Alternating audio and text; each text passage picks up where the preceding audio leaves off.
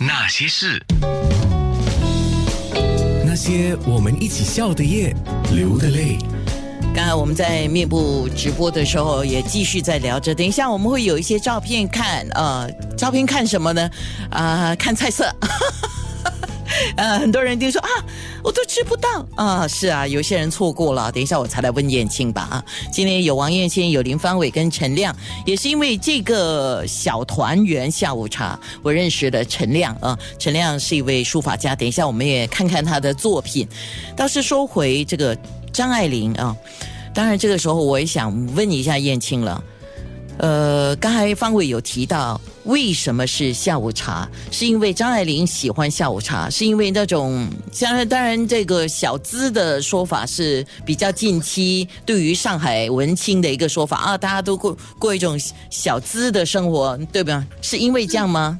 张爱玲在四十年代已经很小资了，小资也是因为那时候啊、所谓海派的，就是呃中中西文化有一个很在上海一个很完美的一个相遇跟交融哦，所以我们这一次燕青他做的不只是上海的点心，也有西式的点心，就是你要喝张爱玲下午茶，就是要我觉得要有这上海的元素跟西方的元素，所以这次也有九道里面大概大概一半一半吧。当然居多的是上海点心，另外一些就是西西式的点心是跟一些店家跟朋友的一些合作，对吧？是对，那那个说到上海，无论是过去和现在，其实它的一个比较大的特色，跟新加坡其实也是一样，它就是有一种中西结合的地方。因为我们多少这个地方都带有这个殖民主义的色彩，所以尤其是上海的四十年代啊，我现在我我我后来又写过一篇自己的专栏文章，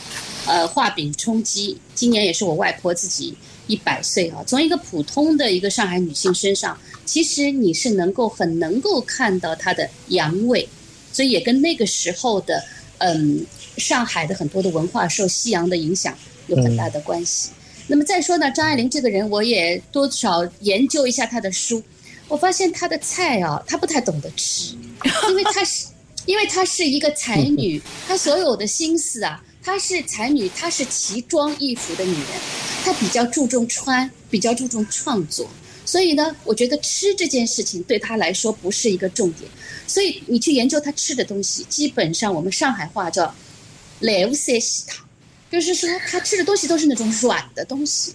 所以真的要做成一桌菜，可能没有这么好吃，反而是他的下午茶，他的下午茶很精致。他无论是在外喝的下午茶，还是自己在家里做的下午茶，嗯，不仅精致。然后呢，就是它的茶具、它的碗碟都做得很漂亮。